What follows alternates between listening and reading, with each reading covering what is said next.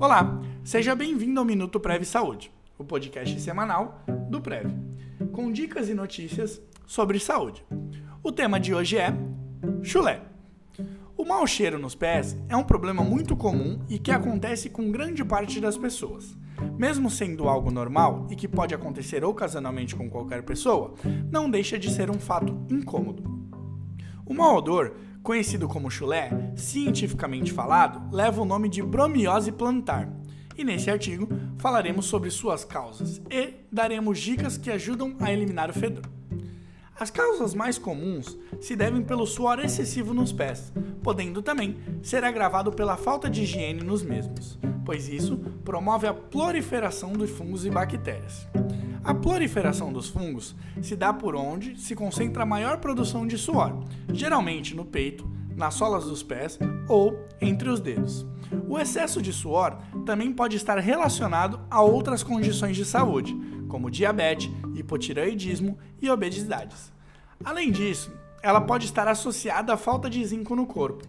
O consumo de alimentos ricos em zinco pode ajudar a equilibrar o organismo e evitar que o odor e suor proliferem-se mais bactérias, causando chulé. Apesar de ser uma condição extremamente incômoda, é uma sim uma situação que pode ser facilmente contornada e até mesmo evitada. Vamos a alguns exemplos. Vinagre. Uma das maneiras mais fáceis de eliminar o chulé é a utilização do vinagre.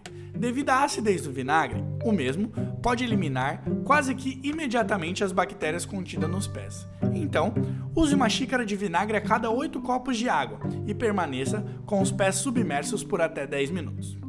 Óleo de lavanda. Este tem propriedades antissépticas.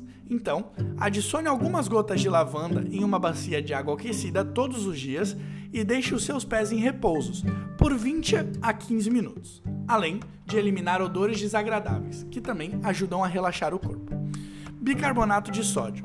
O bicarbonato possui propriedades que anulam o pH do suor, o que acaba por diminuir as bactérias. É possível borrifar uma pequena quantidade de bicarbonato nos sapatos ou meias antes do uso.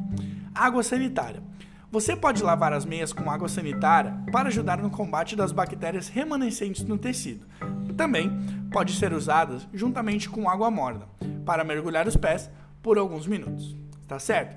Caso você queira saber alguma dica de saúde, acesse www.prevsaudeoficial.com.br/blog.